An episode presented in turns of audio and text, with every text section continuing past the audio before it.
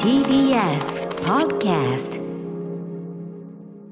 はい月曜になりました熊崎さんよろしくお願いします歌丸さん今週もどうぞよろしくお願いしますいろいろあるんですけど週そう末ですあっねたニュースとか、私もねいろんなところはい行ってきたり見てきたりしたんですけど、あの例えば藤井隆さんのですね、はいえーワンマンソロライブというのに行ってまいりましてあ恵あ比寿ガーデンホールに、ははいいあの日比ちゃんと行ってきたんで、おーはそうい、かそうで、はいあのーこれ水曜にしようかなとかあのメールもいただいてたりするんですけど、まあ、これは水曜にしてすいませんねこれね、あの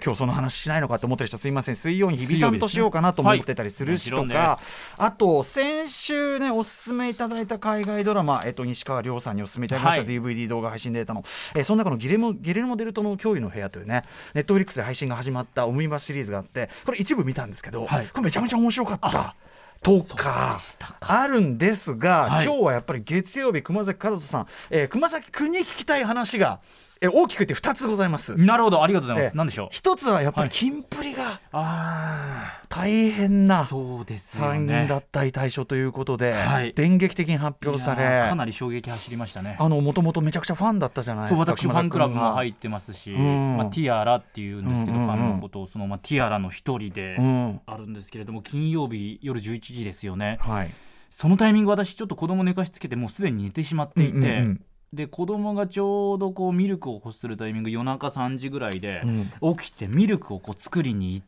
て、ええで時間とかもよくわからないままちょっと眠いなと思いながらこうんうんううん子供のミルク作って今これ何時ぐらいなんだろうなって思ってスマートフォンをパッとこうつけたパッて見たらうん3時そしてその下速報うんキンプリみたいなことになってて、ドキッとして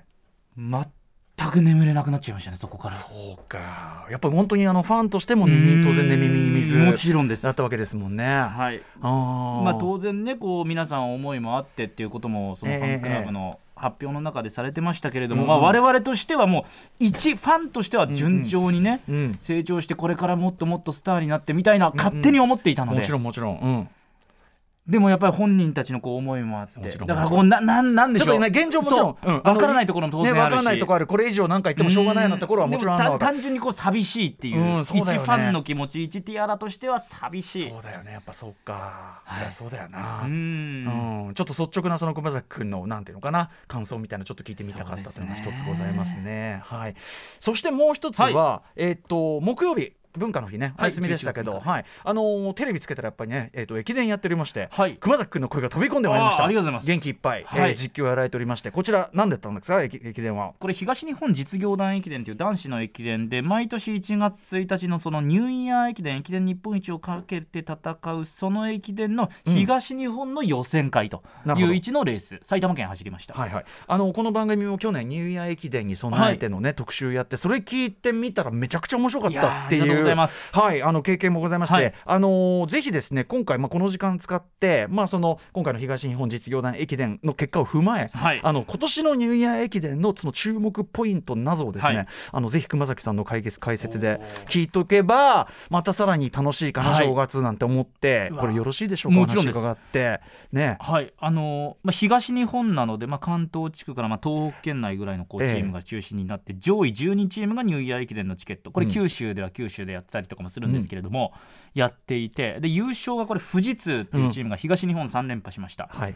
このチームが間違いなくニューイヤー駅伝の優勝候補富士通が優勝大本命と。ごめんなさい君番組始めてから話をあー聞こうかっていうのがありごめんまなすさいちょっとちょっとごめんなさい 先走っ勢ていいやそうですよいやねそうあ話し始めたって一瞬ねあーごめんなさいうんあのえいいねいいねいいそうねでしたさあ前前前こ前れのめりいでわ来ゆいるまだ歌丸さん、ええアバンとアバン呼ばれる箇所ですねこれの番ね組何かなっていうねええあれスポーツ番組かなって思ってる人いるかもしれませんかそらんなことございませんアフターシックスジャンクションですアフターシックスジャンクションそんなことございませんっていうのもまああれですけどスポーツの話もねしますしけどますねいろいろします、はい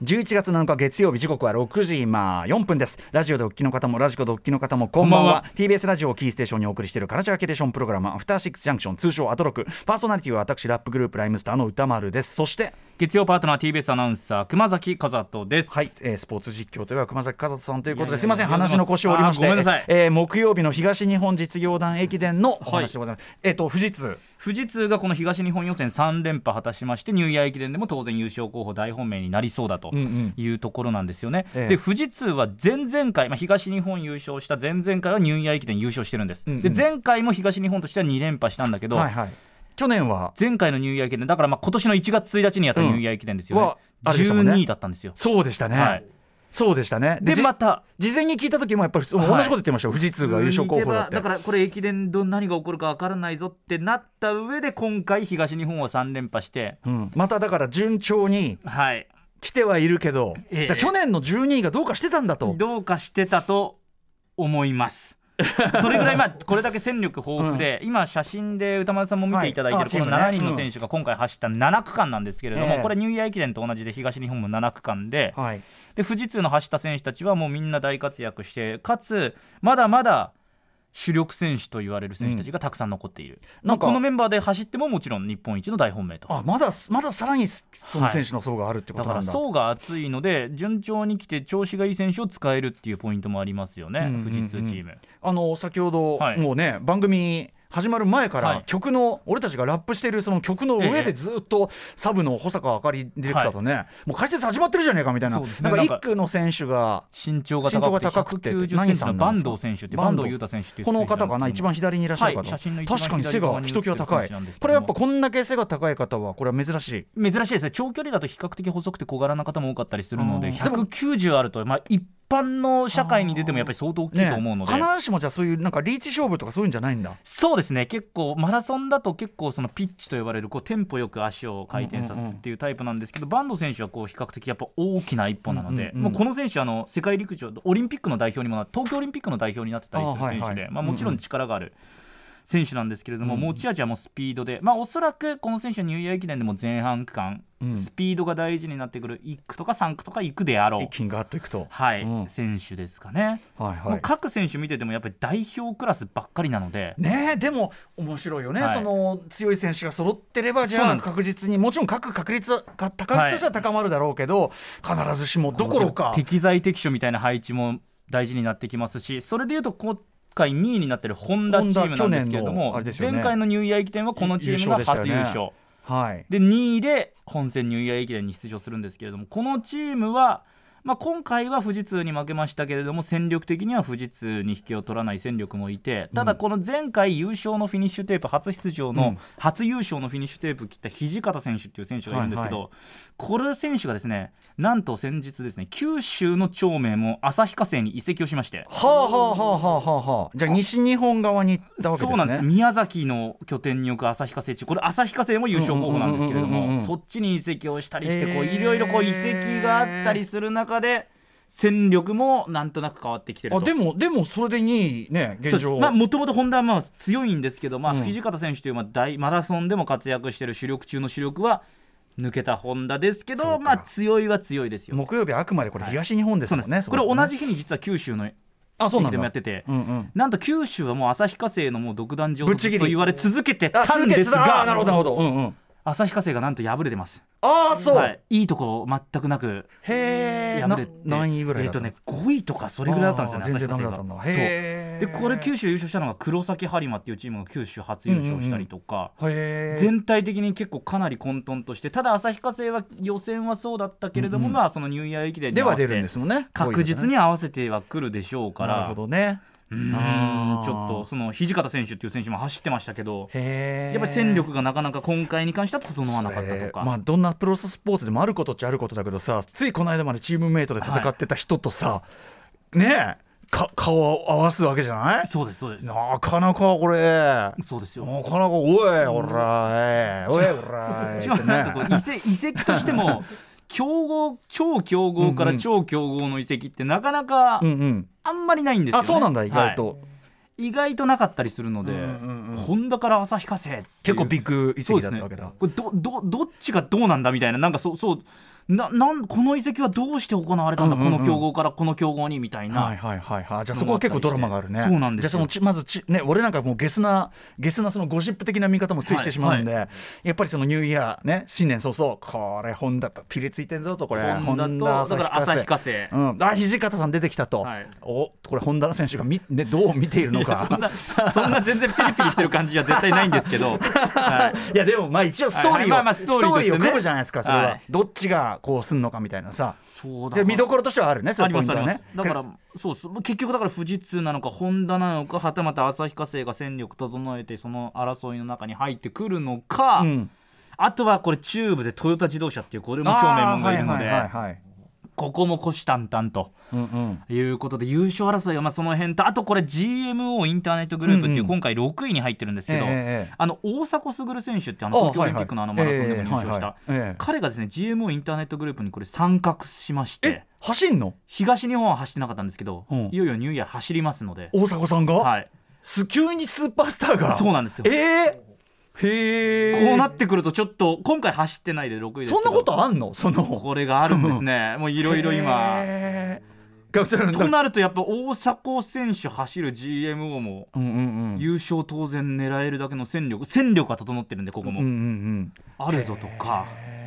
なんかちょっとじゃあまあまあイレギュラーな、まあまあイレギュラーですことが起こってるしちょっとね本当にわからないっていうのが本音ですねへーどこが優勝するのかあそう去年前回だとちょっともうこれ富士通まあ結局富士通うんうんうん12位だったんですけそうどだから前回ね結局去年のこともあるから、まあまあ富士通8割9割富士通ですよぐらいの感覚だったんですけえどーえ今年はねまあ来年の1月ーえー1日ですうよねんうんうんちょっと現時点でへーだからそこの日に体調が整ったチームがうんうんうんうん勝つっていうあれ今年どこなんでしたっけ場所群馬えっとあ宮城毎です度毎つも、まあ、レーンはい同じやる群馬でそうはいやるんですけどあの同じコースですよね同じコースでやるんですけどあの途中から風があそうですそうです吹いてきたりするところですよね向かい風向かい風が吹いてきたりする群馬の坂とは向いかい風と、、そうですそうですすうんうんそういうのがあるのでうんまただから当日のもちろんね天候もあるでしょうしねそれはねもちろんですあとはその展開のあやというかその序盤からいい流れでいけたチームまあ駅伝ってそうなんですけどいい流ねえれ同じ走力だったとしてもやっぱ序盤でいい流れでいけたチームの方が圧倒的になんだっけそのルーティンが変わったねこの区間かを制した人がみたいなあそうですあのえ6区までが終わった5区から6区の中継所うがんうん桐生中継所っていうんですけれども、はいその中継所を先頭で通過したら優勝だみたいなこと言われてたんですけど、それがなんと、まあ、前回変わったというか6区で逆転その中継所そうのかそう後かに逆転が起こったりしたので去年はそういう意味でもルー前回さらにルーティンが崩れたのか、そうですそうですそうかそうかそうかだそかうらかももう分かんないんだうもう分かんないですあーいろいろこうデータでいろいろこう収集してここでこの秒差だったらこうみたいなこといろいろ言われてましたけどもういろいろ当然崩れるのでまあ、でもデースタポはーツってそういうもんだもんね、はいあのずっとさ僕あの NBA のさ、はいい、そのいろんなその常識が変わったっていうのをクリス佐はい々木さんに解説いただいて、でクリスさんのその新常識の本があって新常識50みたいなあのそれを元にねこの間お話しいただきました、まあスリーポイントシュートが増えてるとかさ、はいやっぱ読めば読むほど本当に前の常識が通用しないっていうそうかことが本当に起こってんだいなやみたいな。もう如実にやっぱりレベルも上がってきますし、うんうんまあ、ちょっと話違う昨日全日本の大学駅伝大学の日本一を決める戦いとかあったんですけど、うんうんうんはいもう大会記録をもう5分以上更新するとかもう,、うんうんうん今までのはいはいはいノウハウ、この練習の育ててここまでやれた練習をすればここまで選手が育つみたいなはいノウハウじゃもう勝てなくなってきちゃってるっ野ていう。球だってそうだよね球の速さなんかどんどんどんどん速くなってさ、前だったらこんぐらいだってねちょっと前20年前ぐらいだったら150キロ投げてればうん、とんでもない豪そう速だよね球ピッチャーだったんですけど、今結構いるもんねう150超えオーバーなんなら160キロですかあられ何なのあれ体格まあ科学的トレーニングとかいややっぱ栄養の知識とかそうかもうもう一つこれっていうよりはもう、うんうんいろんな全い体ろんな角度の投げ成長投にげよって方のフォームの進化もあるわけやっあぱしると思いますね多分、うんいろんなこう球の回転とかここの角度で出すと球が速いとかいろいろこうそうかデータでたまここで手離したそうい方うがことでいすいとかはい、ああとスピンンの量とかも今もう割り出せるので機械で、割り出せる、はい、これだから そうかピッチャーキャッチャーのミットに収まるまで何千回転すると、うんすいませんね駅伝の話から急にピッチャーの話になってねもごめうんね全部こう、うんもう駅伝もそうですけど、もう全部こうデータ、データでデータでもう新時代にどんどんいってるんででも今そういう意味では駅伝はそのかつてのそのデータがちょっと揺らいでて今新たにじゃあど、はいじゃあどうなんだそうみたでいすなねあと段まあ階に来てるか練ら習とかも多分今までだったら優勝できた練習メニューとかカテゴリー、はいそはいのはいそのままの流れでも、はい今走ったらもう優勝できないとかあーだから今ちょっとこうす群雄割拠っていうかそう正ですね直、正直荒れてるいい意味で荒れてますねいい意味で荒れてるからだからひょっとしたらここれまでこう優勝したことがなかったチームがこううんうんうん初優勝みたいなパターンもあるかもしれないですよとね、んでもねえ勝ち方みたいなのあり得るわけだもんねどうなるかわからない、ああなるほどね、そうなんだね、まあただ富士通はやっぱり強いっていうところだとまあねはいもう強いこのはこはやっぱ中心になることは間違いないなんかやっぱその一個ドカンと強いところがあって、うんでもその牙城が揺らいでるぐらいが一番面白いじゃないですかそうでれはすね何にしたって、うん、そうですうね、ん、だからまあちょうどいいですよねちょっといやいや富士通としては面白い追われる側としては大変だと思うけど面白さ、いですうん、あとやっぱそのさっきの電撃遺跡だねやっぱねあどおい見てるよ見てる見てる見てるおなんかお睨んでない睨んでない 睨んでない睨んでない大丈 夫巻き巻きびし巻きびしはい巻きびしやってない大丈も夫うこれ探していくとやっぱいろんな選手がいろんなところから別のところにい移籍してるってもうこの例だけじゃなくて代表的なところがその土方選手ですけどはいはいはい他にも結構あったりするのでプラス大迫さんなんてね大迫さんも今回の大迫さんというスーパースターが急に登場とかさ、いきなり駅伝電撃参戦。うん今までや大迫さんってえっと、記念ニューイヤー駅伝に関しては大学早稲田を卒業して初年度あーまあ日清食品グループっていうチームはいにはい一は応い所属はしていたので、うんうんうんそこで1区走って区間賞を取ってるんですよ、でもね普通のマラソンとまた買って違うところ全然違うんですよねだから駅伝だと、まあ、マラソンの長い区間でも半分なので、全く理屈が違うよね理屈違いますけど、まあまあ早いのまあまあでまあ早いんですけど、早いのは早いんですけどどどういう感じの走りになるんだろうっていうああーと何区走るんだろうとか。あそうねそうね、はいそこ単純でにそうかどこに投入したまだそれそれってまだギリだもんねそそうれねなん発で表さすよれるのね私たちがこうイメージしてた昔駅伝走ってた時の大迫さんはとりあえずこのスピードランナーでうんうん名を馳せてましたけど、うん今やもうマラソンランナーにシフトチェンジしてるんで、はいはいはいその駅伝のこうアプローチもまた違うんだろうなっていうそうだよねそうだよねそのどだからお例えば大迫さんとかをはいどこに置くかとかも、はこれ発表はあれでしたっけ何日前なんだっけ、もうですね前々日は12月末とかです、ギリもギリやねギリもギリですうん、そこでお互いのそれ見てギャーってなってそうです作戦を立て直すのかそのまま行くのか分かんないけど、みたいなことですもんね。そうですねいやーでこれほらこういうの聞いとくだけでもう正月のもうビールの美味しいこといやーもうビール飲みながらもうすでにその気分です朝から昼過ぎまでずっとやってますんで、もうもう長期戦のこちらも構えでね、はいはいもうもうなんかおせちをねこうえーいいやいやもうそうですもううゆったりとビールを冷やしゆったりとご覧いただければ、うん TBS ラジオでもやってますので、まあ、暖かラジオくでして聞いたりテレビで見たりとか、やっぱその時にやっぱ熊崎君のねやっぱポンと入ってくるといいですよいやーああ嬉し風もうもう熊崎君の声ってか両備パートナーの声がどっかでなると私もうピッてきますかいらねやー嬉しい限りで多ご分ざいますリスナーの方もみんなそうだと思いいますやけーど嬉しい限りでございますでやっぱり熊崎君の実況ああ聞きやすい見事なもんだなと思って聞いてますよいやいねやいやいやなんであんなにほいつもの放送ではいぶかしんでるんだろうなんでしょういるかねらいやだから難しいですよ ね僕もそんなつもりじゃないんですよいや歌丸さんいやだからだから全部同じ同じ感覚でやってるんですよやって私るやってるでもやっぱああこっちはやっぱ専門っていうかね水を得た魚っていうのこっちはだからこれだからちょっとお聞きの皆さんに言っときたいのは別にサボってるわけじゃないということだけどこいつは片手間だなみたいなことは思わないでいただけると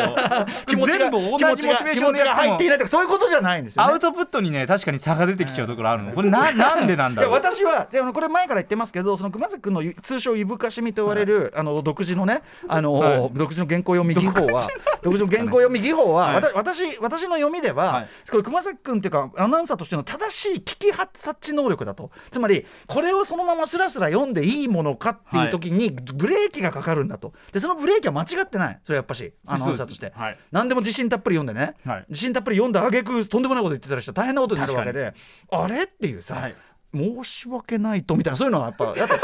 ぱ教えですよそういうのはねやった方がいいわけ「しまおわおわ」みたいなこういうのはもう全部いぶかしんでいいことな んでそうなんですだから正し正しい聞き察知能いぶ力かしみワードが結構出がちなそう番組ということは言えるかもしれない昨日藤井さんのライブで藤井さんがいろいろこの先のいろいろ告知する中で、申し訳ないと法人化20周年記念イベントって発表した瞬間に会場全体から失笑が漏れて でその制作はミシェル・ソーリーさんねこの番組のあのブはいッキングもやってますけど、ミシェル・ソーリーさんがあってなんか俺恥ずかしかったっす なんかなんか恥ずかしかったっすっつってねいやーっつってねいろんな周年ありますけど法人化20周年ってねっつって、うん、だからねそういう時にあれって思うのはね間違ってない感性なんですよ、ね。そうですそうですいぶかしみはねうんそうですねはいそんなこんなであのありがとうございいます。やーこちらこはいそありがとうございますこの番組もまたそのねあの駅伝のまた違った角度のですね、特集なんかも予定しているそうなので楽しみにしていてくださいと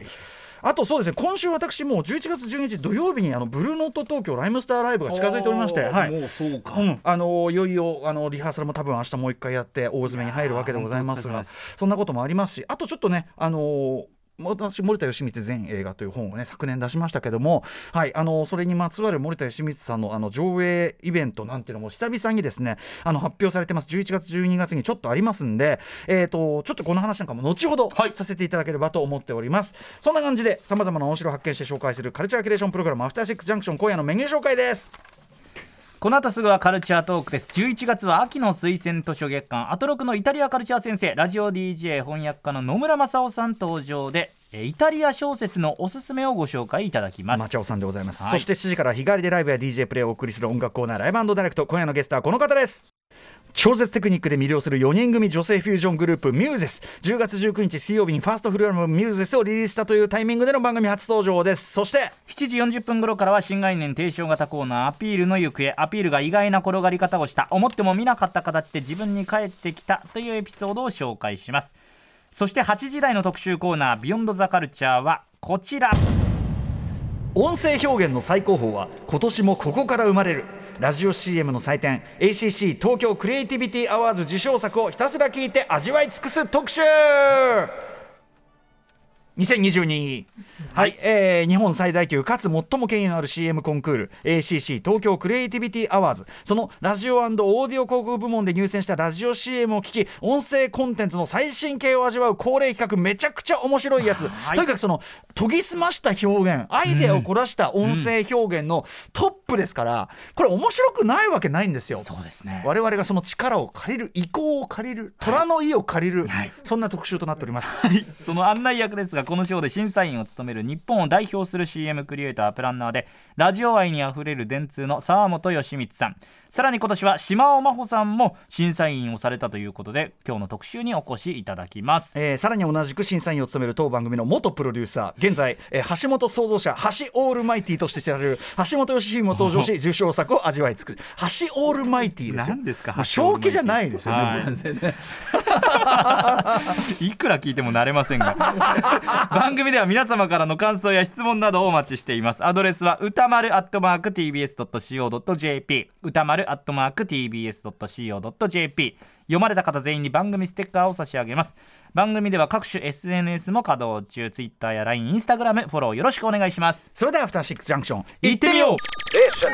アフターシックスジャンクションはいえーとじゃあちょっとお知らせしておきますとですね、はい、えーと森田義満というね、えー、もう亡くなってしまいました、はい、映画監督私森田義満全映画という本をえーと奥様の三沢和子さんと一緒に去年出しました、はい、非常にねあのー、分厚い研究書決定版となるような研究書を出したんですが、えー、久々にそれと関連いたしましてですねあの上映会とトークショーというのが開かれますまずあの11月27日日曜日大阪シネヌーボーというね素敵な映画館ですけどもはいここでですねあのー、土曜日は土曜日でねあのー、特イベントがあったりするんですが私日曜日の27日の方これあの未来の思い出というですね、はい、えっ、ー、と1909んあれは何年だ92かな92の,、はい、あの藤子 F 不二雄先生が一応原作というか、まあ、そこを映画版にオリジナルにアレンジした作品で僕はあのこれ本当にあのもっともっと評価されていい作品だと思ってるんですが、はい、あのでこれがちょうどそのやっぱクリスマスというかねあの夏あの冬のねあの寒い時期、まあ、クリスマス近づいてくる時期見ると本当にぴったりであろうということであの、まあ、この作品の再評価を願いつつですね、まあ、私トークショー三沢和子さんと一緒に久々に登壇いたします、